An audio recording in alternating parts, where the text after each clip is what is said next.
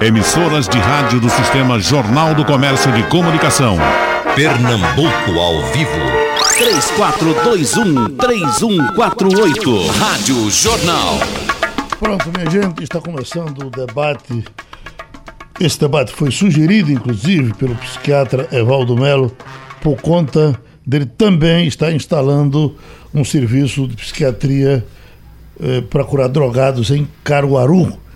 Poderia já nos dar.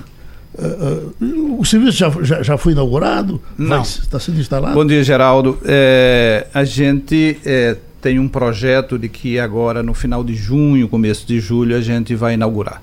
Um pouco da história, né? Quer dizer, eu, eu trabalho com a, a, dependência química há 48 anos. Uhum. Há 25 anos, eu e o doutor Escobar abrimos um serviço aqui em Recife, que se chama Instituto Raide, né? Instituto Recife de Atenção Integral às Dependências. E esta instituição, com 25 anos, agora ela vai se replicar em Caruaru. A ideia é que a gente leve para o Agreste, na verdade vai se chamar Estação Agreste, né? porque ela vai a, abranger uma área que não é só Caruaru, é todo o Agreste, e a gente leva a nossa experiência desses 25 anos aqui.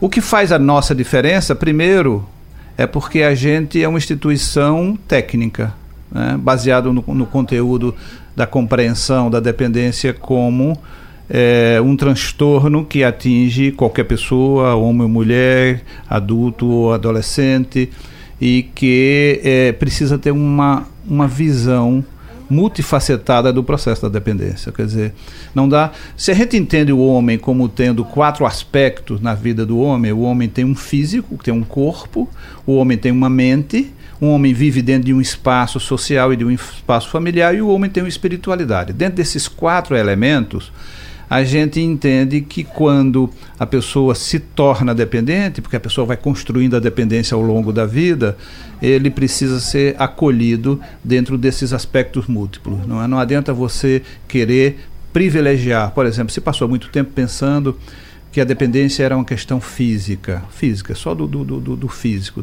da mente, entendendo a mente como cérebro. É, e, e, não dá conta. A, a, dependência não é uma, só uma coisa psicológica também. A dependência tem seus conteúdos familiares, tem seus conteúdos sociais e, portanto, quando a gente instalou há 25 anos atrás o RAID, a gente tinha essa compreensão que a dependência tem a ver com o sofrimento da pessoa. A, o, o, jeito como o homem se relaciona com o mundo, o homem como o jeito se relaciona com, a, com, a, com o que está em seu entorno, ele se relaciona também com as drogas. E algumas pessoas se relacionaram com as drogas e ficaram dependentes. As pessoas começam mais ou menos a usar drogas na mesma idade, Geraldo, entre 12 e 16 anos. Né? Em geral, a primeira droga usada ou é o tabaco, o cigarro, ou é o álcool. E as pessoas usam mais ou menos da mesma forma o início e a gente não sabe. Quando um adolescente começa a fumar ou quando começa a beber, a gente não sabe se ele vai ser um, um dependente ou não. Então, esta é uma questão que nos preocupa no sentido de poder trabalhar a questão da escola, trabalhar a questão da família, trabalhar a questão do adolescente, trabalhar a questão do uso de droga e a banalização do uso de droga, principalmente nas legais. Então a gente está levando, eu sou caraburense, você sabe disso, Sim. eu estou levando para a minha região para é, a possibilidade da gente trabalhar de uma forma diferente a questão da dependência química. Agora o que a gente sabe é que a droga é uma epidemia em todo, em todo estado, em todo canto. Aí, certamente, um trabalho com a qualidade do que será o seu vai levar além dos drogados que já tem em Caruaru, e são muitos, os de Pesqueira, de Belo Jardim, etc.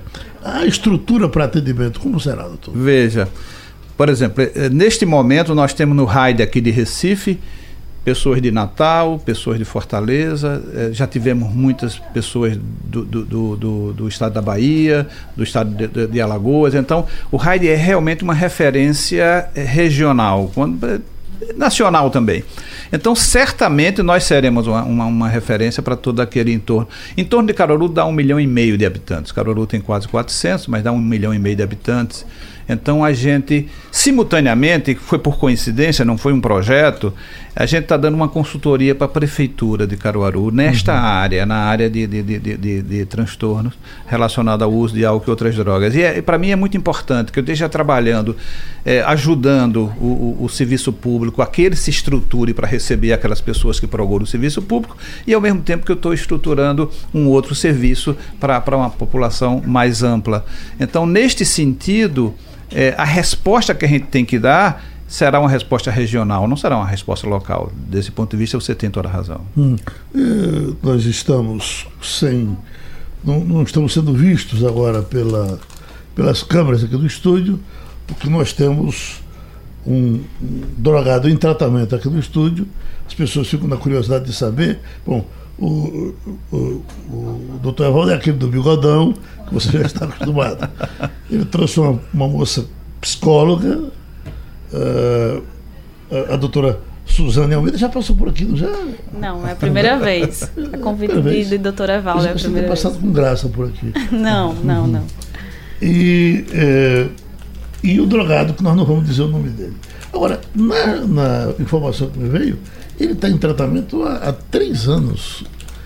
É, é, é três anos, meu amigo? Já, Já faz, eu comecei meu tratamento, na realidade, há dez anos atrás. Dez anos? É. E hoje eu estou com dois anos e aproximadamente meio, dois anos e meio em, em abstinência total. Uhum. Ele ah. tem quase três anos de abstinência. É. De abstinência? De abstinência. Não, ah, não é de tratamento, é de abstinência. É. Era, era... Para muita gente, né, parar de, de, de, fazer alguma coisa, só dizer, bom, eu não quero mais, eu jogo para lá. Tem até gente que faz assim, né? Uma, quem, quem, não tem um amigo que pegou um dia o cigarro isso está no lixo e eu não fumo. A mais. estatística mostra que 33% tem isso que chama de remissão espontânea. É você pegar o maço de cigarro, botar em cima da mesa, não fumo mais. Uhum. Ou então, como um paciente meu que bebia, e que chegou embriagado um dia e o filho de quatro anos olhou para ele e ele disse: Jamais verei este olhar de pavor no, no meu filho e não bebeu mais nunca. Mas isso, é, isso chega a 33%. Uhum. 33% vai precisar de uma ajuda técnica para poder sair e os outros 36, 33% é aí a questão do esforço. De, é, e eu acho que é um pouco importante que ele fale. Como é que foi o, o, o, percurso dele até chegar a tratamento e os tratamentos que ele fez, como é que foi? Eu acho uhum. que era uhum. importante. Bem, é, primeiro a identificação, né, de que você, o reconhecimento de que você está com um problema realmente de, de, dependência química é bem complicado. Né, é um reconhecimento de fracasso muito grande. Né, eu estava em uma certa ascensão profissional e tive que interromper a minha vida para poder recomeçar, né? E isso teve vários, nesse, nesse trajeto tiveram várias, várias quedas, né? várias interrupções do tratamento. E, e até que, há cerca de três anos atrás, houve um, um episódio bem, bem marcante, onde eu fui é, é, achado dentro do banheiro, desmaiado pelo meu pai e minha mãe. E isso me marcou bastante, né? Todos os prejuízos que eu causei ao, ao meu entorno. É, a vida interrompida social, né? porque as falências foram em todas as áreas da vida. Uhum. Você interrompe sua vida profissional, você interrompe sua vida social, você fale em, em a sua vida espiritual, né? então familiar. Então é, é, bem complicado você, você reconhecer tudo isso, se, né, se empoderar de tudo isso e organizar tudo isso dentro de você para poder começar uma vida nova. É, até que isso aconteceu, eu tive que, digamos assim, apanhar bastante. Né? Mas uhum. hoje, é, eu estou recomeçando a minha vida, você tem toda uma, uma, uma dificuldade de reinserção profissional, né? de reinserção social, até mesmo familiar, né? porque você constrói uma imagem, eu construí né, uma imagem ao longo desses 10 anos muito negativa dentro da minha, da minha próprio, do meu próprio seio familiar. Né?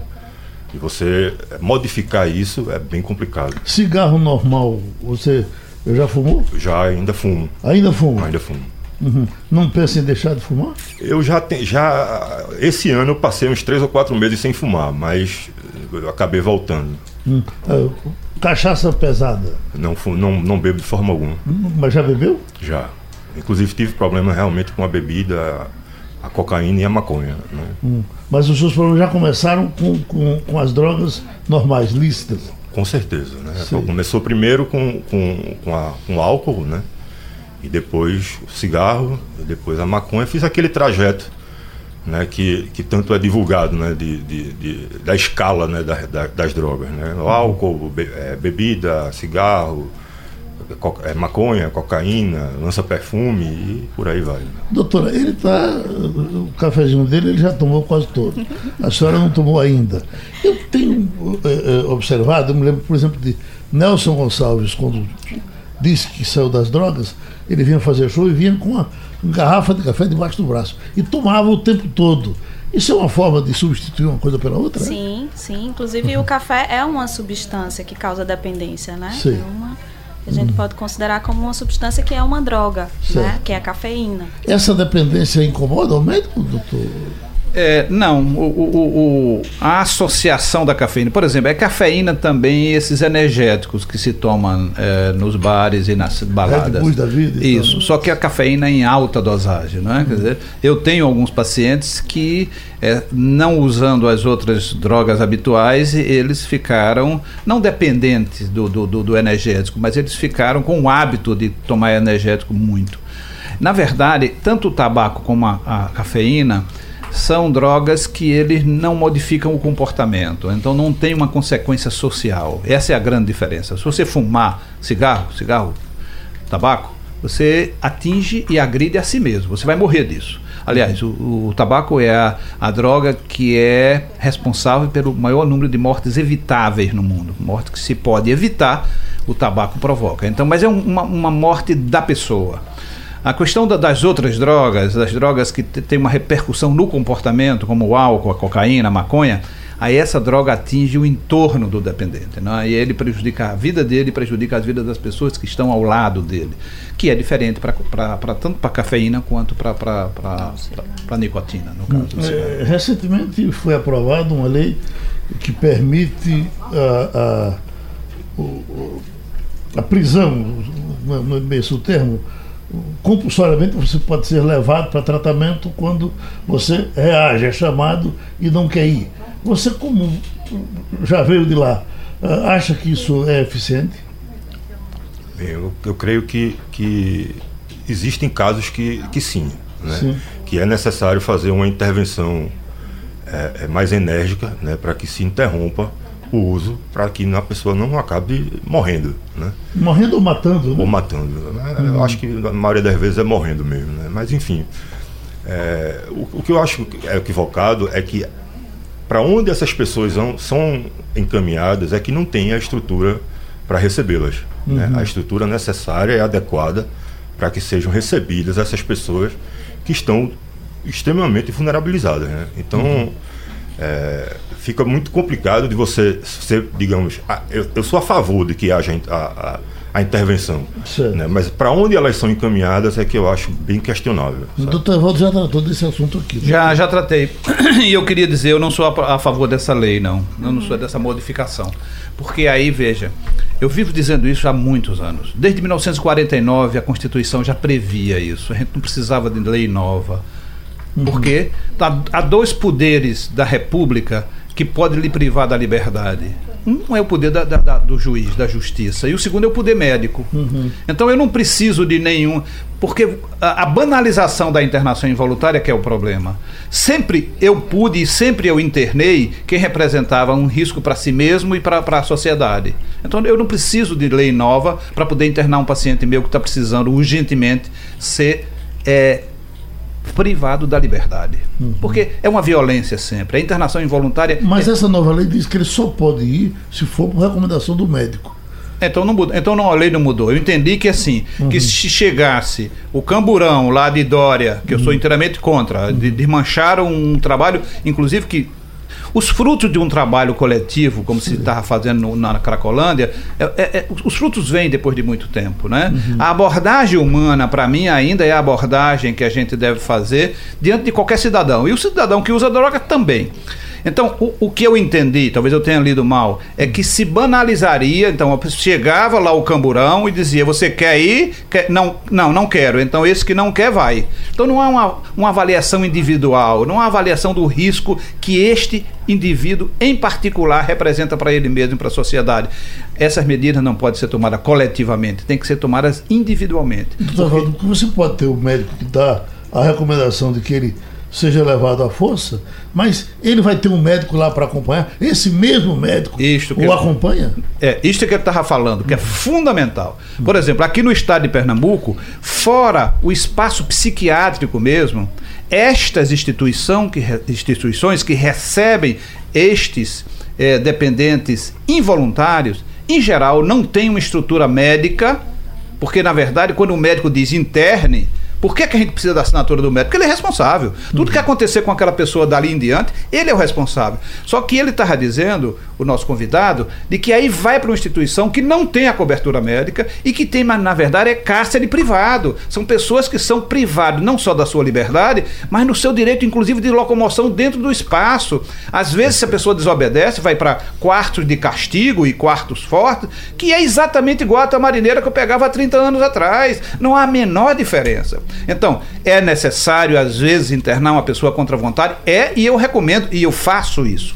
O problema é que eu tenho que ser responsável por essa internação e tenho que continuar responsável por essa internação. Então, eu assumo o compromisso de que aquela pessoa vai ser privada da liberdade e eu, dentro desse compromisso, eu acompanho essa pessoa até que ele saia. Que não é o que acontece na maioria das chamadas comunidades terapêuticas que recebem pessoas involuntárias. Não vamos misturar. Comunidade terapêutica tem de todo tipo. Tem comunidade terapêutica absolutamente adequadas, absolutamente seguindo os preceitos do que é um processo de abordagem do dependente químico. Mas tem outras comunidades terapêuticas que privam a pena da liberdade para que as pessoas, para que dê teoricamente um alívio para a família. Eu acho que ele poderia falar sobre alguma experiência Pronto. disso.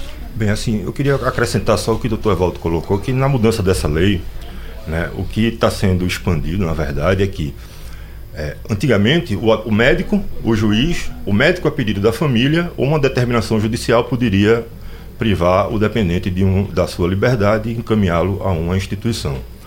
Atualmente, né, pelo esse novo projeto de lei, essa, essa, esse pedido inicial ele fica mais, abra, mais abrangente. Uhum. Né? Qualquer pessoa, qualquer funcionário público, inclusive, pode solicitar essa internação ao médico. O médico dando a, a, o aval, ele acaba sendo internado. Agora, dentro dessas instituições, eu já estive lá, já fui internado é, involuntariamente. E o que o doutor Evaldo bem colocou, é muito pertinente. Né? Nós somos, qualquer discordância, qualquer atrito, qualquer dificuldade que haja de convivência, onde tem um exemplo de 100 dependentes químicos convivendo e com três pessoas totalmente despreparadas para cuidar da, da gente, né? então há atritos entre nós, há problemas. Né? E a solução é, é, a, é a contenção né? É, física através a contenção da pessoa física, né, no caso, é, é, contra a sua vontade, né, é, através da brutalidade, ou médica. Né? Uhum. Você é submetido a uma ingestão de, de, de, uma medicação extremamente forte e fica literalmente dopado. Para quem está na curiosidade por conta da forma de falar muito é, boa desse nosso convidado, o bichinho é a cara do Padre Ayrton. Eu vejo ele dizer, filho, toma um cafezinho. Pegamos uns três depoimentos do atual ministro da Saúde para a gente ouvir a visão dele sobre essas coisas e tratar também uh, uh, dessa visão aqui. O ministro Mandetta recentemente deu essa declaração. Do ponto de vista da saúde, o que eu percebo é que quando a luta antimanicomial é, foi ideologizada e nós fizemos uma política de fechamento de leitos é, sistemática, claramente necessária por conta daqueles ambientes é, completamente inóspitos, etc.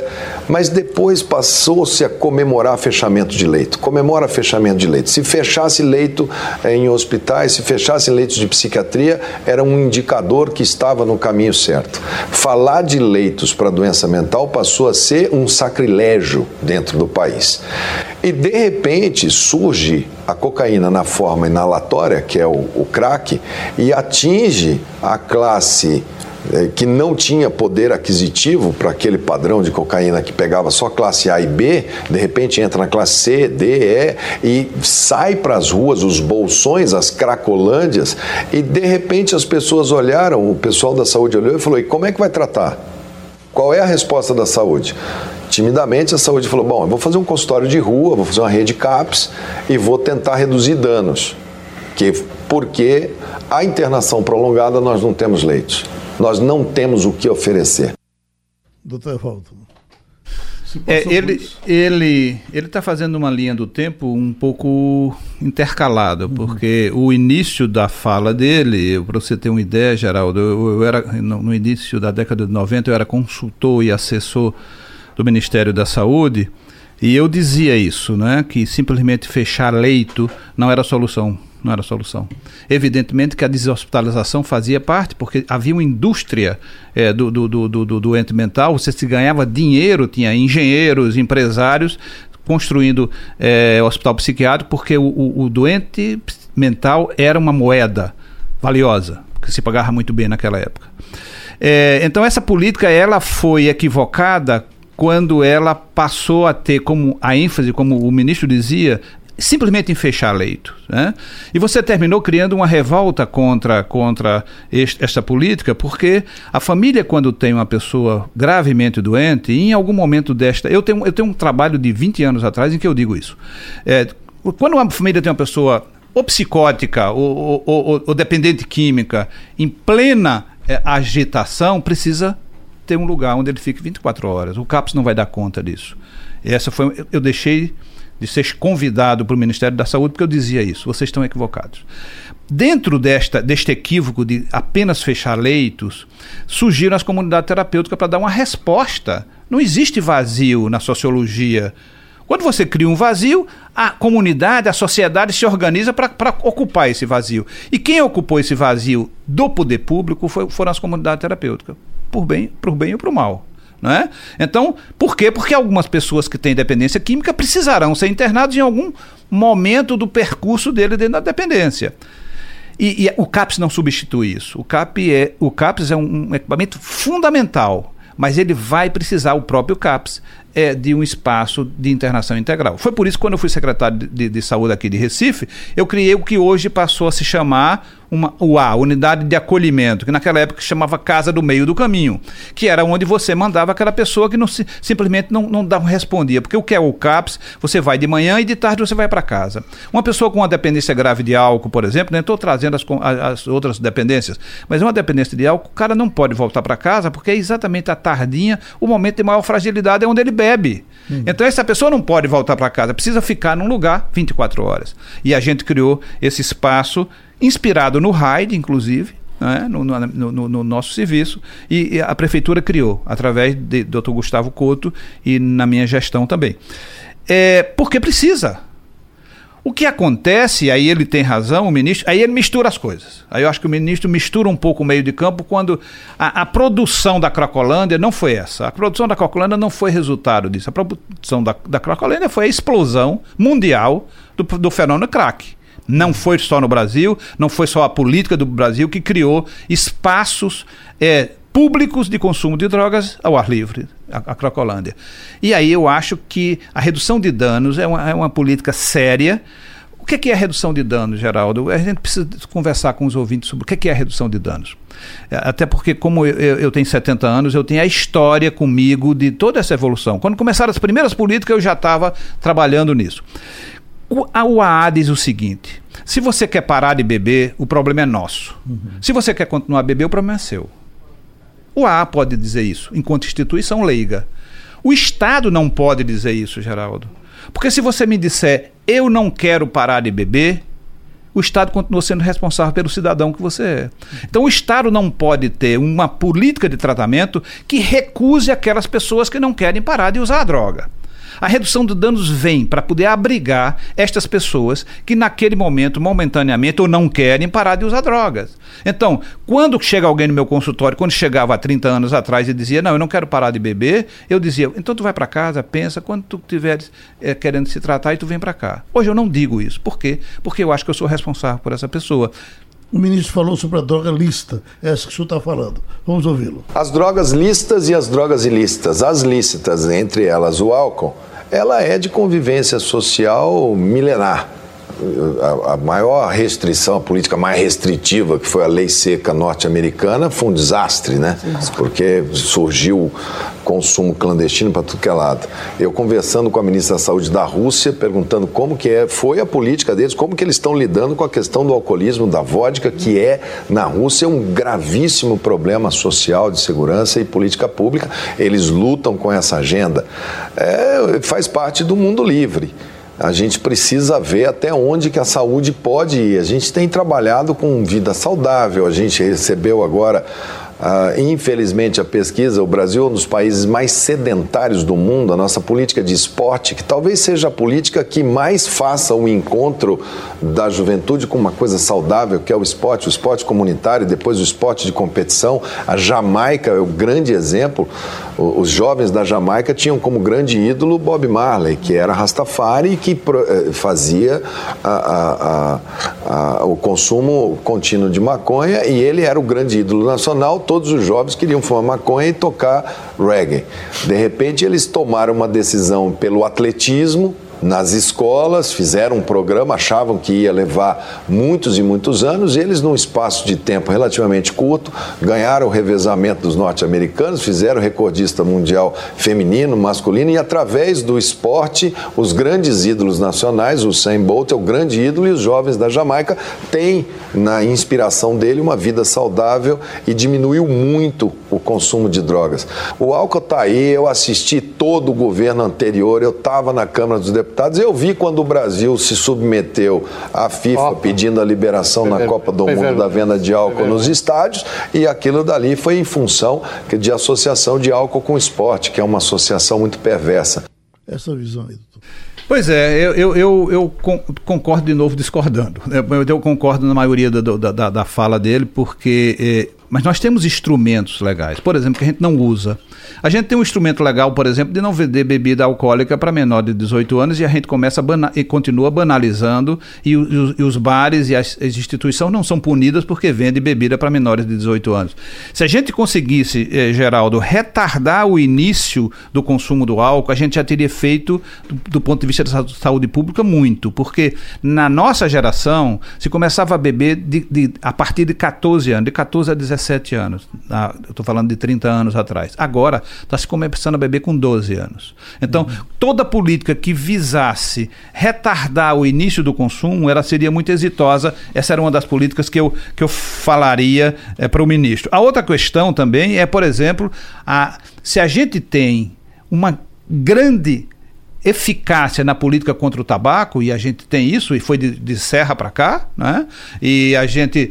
Como é que a gente ia imaginar que não ia fumar nos aviões, no shopping center, no restaurante? Não se na fuma. Rádio, não. Na rádio, né? Não se fuma mais, não se fuma mais e acabou, não tem conversa. Não uhum. se fuma, porque foi uma, uma, uma medida muito bem sucedida, porque ela foi planejada. Por exemplo, eu sou de Caruaru, né? E eu não entendo como é que o São João pode ser patrocinado por uma cerveja. Eu gosto de carnaval, não entendo como é que uma, uma droga que mata, a droga que mais mata no mundo é álcool e tabaco. Então esta droga não pode patrocinar festividade. Não pode, não pode patrocinar. E o que a gente, quando fazendo muita força, o que a gente conseguiu, todo o movimento que a gente fez, é apenas que não tenha propaganda depois da, da, das 22 horas. Mas tentaram ali para ver se salvava o vinho. É, é a questão da sociedade entender que a, a, não pode se associar ao uso da droga à questão do entretenimento e do lazer. Acho que ele tem razão quando ele fala que você, se você estimular a atividade física, se você estimula o corpo saudável, a pessoa não vai fumar nem vai beber. Tá certo. Eu acho que isso, isso é correto. Agora, há um erro histórico, há um erro histórico, e ele esqueceu também que todo, todos os países islâmicos o álcool é proibido, né? Toda, uhum. Tudo que serve o Islã, todos os países que seguem o islamismo, ali o álcool é proibido, feito aqui é proibido maconha e é proibido cocaína. Então há uma série de, de, de, de países do mundo que o álcool é proibido. Isso não quer dizer que não se, se, se faça alambiques clandestino. A Rússia é realmente um dos países onde o alcoolismo é mais alto historicamente, uma coisa de 50 a 60 anos. Então a gente tem que proteger a nossa é, juventude, a gente tem que proteger a nossa infância. Ele tem razão nisso. E acho que um caminho do esporte é um caminho de proteção. Deixa a terceira fala dele. Eu quero dizer que isso é um debate para a Câmara. Isso, isso é um debate da sociedade, a gente mostra os números, a saúde faz alertas. Agora, legislações restritivas. O Brasil aprova, a Câmara aprovou tolerância zero com álcool e, uh, e direção. Você tem hoje o nexo causal direto para homicídio doloso, se uhum. você beber e dirigir. A restrição de venda de bebidas alcoólicas é uma lei já há muito tempo colocada, o estabelecimento tem que colocar lá, é proibido a venda para menores de 18 anos. Agora, o Rio de Janeiro, nesse ponto, faz a melhor estratégia em relação à lei seca. Você hum. pode notar que toda sim, hora no Rio de Janeiro, Janeiro você é percebe blitz, uhum. é, não tem não tem caterada, não uhum. tem tiveram uma redução importante porque se apropriaram da lei, colocaram a lei na pista, partiram para cima. Eu tenho é, filhos que fizeram faculdade, que estudaram no Rio de Janeiro, ninguém quis dirigir, todo mundo anda de táxi, todo mundo vai de Uber, vai para os lugares, não evitam a direção porque sabem que a, a, a, a, a saída é pode dar hum. problema. E outras cidades no Brasil eu já tive no Nordeste em regiões que você ainda vê pessoas andando de motocicleta com duas, três pessoas em cima que não usam capacete porque falam que lá a lei não é para usar capacete e que andam na motocicleta dirigindo a cerveja. Uhum. Então você tem diferentes Brasis, você tem diferentes situações. A, a, o álcool é pano de fundo de violência, sim, não só aqui, no mundo inteiro ele é pano de fundo de violência. É uma droga socialmente aceita. As pessoas são bombardeadas pelo consumo de álcool em festa, em festa de aniversário, aniversário de um ano, é, aniversário de 15 anos, você tem sempre aquele choque, o adolescente quer tomar bebida alcoólica, tem família que, que autoriza e dá sempre uma confusão, chega pai, briga, volta. É um assunto que ele é mal, ele é mal processado na nossa sociedade como um todo. Concordo, eu acho que é isso mesmo. Eu, eu me lembro que há três anos atrás teve um aniversário de 15 anos ali no Parnamirim que os meninos se embriagaram saindo jogando carro em cima dos carros lá de cima do, do, do, do, do, do apartamento. Eu acho que é, esta medida de proteção à infância e adolescência usando a lei, volto a dizer, usando a lei que restringe. A outra lei também que o Brasil tem, Geraldo, que a gente nunca aplicou, é uma lei que funciona, por exemplo, na Inglaterra. É, você sabe que a lei brasileira não permite que o dono de bar continue vendendo bebida se você está embriagado? É uma lei. Uhum. Você sabe que é, em Londres, se o, o dono do bar continua vendendo bebida e sabe que você está embriagado, lhe permite sair e dirigir, o que acontecer com o carro dele, você vai ser corresponsabilizado. O dono do bar vai responder processo também, porque o cara saiu embriagado do bar dele, ele viu que aquele cara não estava com a arma na mão, mas o, a arma era o carro, ele vai ser responsabilizado. E isso é banalizado. Ao contrário, o dono do bar quer vender mais, que o cara não vai nem se lembrar na conta o que ele vai pagar. Então, esta, esta responsabilidade social da proteção à infância e adolescência e da proteção em relação à bebida, eu acho que ele tem toda a razão. Eu acho que a lei seca, eu só queria lembrar para ele uma coisa: a primeira pesquisa sobre a questão de álcool e direção foi feita não é? Com a participação de Pernambuco, com a participação do Instituto Raid. Éramos é, dois centros que fizemos essa pesquisa, o centro daqui de Pernambuco e um centro da Bahia, e que nós fizemos um estudo multicentro no Brasil inteiro, e as primeiras pesquisas sobre álcool e trânsito saíram aqui de Pernambuco. Então o Nordeste não está tão alienado. Especialmente que, Pernambuco também. Né? Espe especialmente Nessa Pernambuco. Fita, não, né? não, eu acho que, como cinto de segurança, se você há 10 anos atrás dissesse, olha, no Brasil vai entrar o, a obrigação do cinto de segurança, no Brasil isso não vai pegar, não. E pegou. Pegou porque teve um planejamento. Eu volto a dizer como cigarro. Então, você foi alertado, teve a informação, depois você teve a fiscalização e você teve a punição. Então, este é o processo. Hoje, 94% das pessoas botam cinto de segurança assim que entram no carro automaticamente. Assim é também hoje em dia, inclusive com a faixa mais nova, a faixa mais, mais velha, ela é re, mais resistente, mas hoje as pessoas não vão de carro para um lugar onde vai beber, mas não vão mesmo. Não vão com, com, com medo de serem presos, de perder a carteira. Este é um elemento de contenção, mas não vão porque passam a entender que vão colocar em risco as suas vidas e as vidas daquelas outras pessoas. Então, eu acho que o caminho é a conscientização, é a educação, a fiscalização e a punição. Né? Sem dúvida, perder carteira para quem não consegue é, parar de beber e dirigir. Olha, tem aqui alguém sugerindo que um tratamento feito, é, graças a Deus, fiz um tratamento de acupuntura e laser e me curei definitivamente do vício de fumar. Já me disseram que esses tratamentos talvez deem apenas, ou seja, estava disposto a parar de fumar, fez o tratamento e parou. Tem confirmação de que a acupuntura pode fazer você deixar de fumar? É, eu tenho vários pacientes que relatam isso, né? uhum. né? Porque embora no processo do, do, tratamento da dependência eu não exija a abstinência tabágica, a, a deixar de fumar, mas eu, eu quero que ao longo do processo a pessoa chegue a ter, também deixar o tabaco. E alguns... O nosso chefe aqui continua fumando? É, ele tá, continua fumando. Ele, mas ele vai chegar lá. ele vai chegar lá. Mas alguns referem que tem o um efeito benéfico é. mesmo. Você tem razão. A motivação é tudo. Às vezes a motivação precisa só de um empurrãozinho, talvez esse empurrão. Mas os acupunturistas. Ele já tivesse dizem, na marca do pênalti, né? É, e aí e, e ajuda. Agora, uma dependência grave, ele, ele, ela vai precisar de outras coisas que não só um, um procedimento. É. Tem muita aí, gente cobrando aqui a imagem, mas doutora, dê a ficha aqui do nosso estimado amigo que eu não falei nada sobre ele. Uhum. Todo mundo tá. O rapaz fala bem, fala bonito. Mas fala, ele, tem ele trabalhou para isso, né? trabalhou, trabalhou bastante. Né? É um, um, um é exemplo é que a gente vem isso, é advogado, né? E tem já um, um, um, caminho aí, tanto profissional, né? E vem agora reconstruindo isso, né? Com, com tratamento. E eu acho que é importante dizer que, né, trazendo essa questão também da acupuntura, e eu tenho certeza que é algo que faz parte da experiência do nosso colega, é que o tratamento para a dependência, ela não se baseia só em uma, em uma, em um, em um aspecto, vamos dizer, né? Não é só o medicamento ou só a acupuntura, né? O que a gente chama de um, um tratamento multidisciplinar. Então, a pessoa ela vai precisar de um acompanhamento psicológico, de um acompanhamento psiquiátrico, né? De, de quem sabe um, uma atividade física, né? Então, são vários, vários, vários vários aspectos da vida que precisam, né, ser ser avaliados, né, e que precisam desse cuidado, né? uhum. né? Então não se foca em uma coisa só. A, a, bebida alcoólica você deixou faz tempo também? Deixei, deixei. Em algumas oportunidades. O, o fumar é mais difícil do que o, do que o parar de fumar é mais difícil do que parar de beber? É, eu, bem, eu acho que todas as duas são bem complicadas, né? Mas uhum para mim, né, como o Dr. Evaldo bem colocou, a questão do álcool ele me, me prejudicava e me prejudicava as pessoas ao, meu redor. Uhum. Né?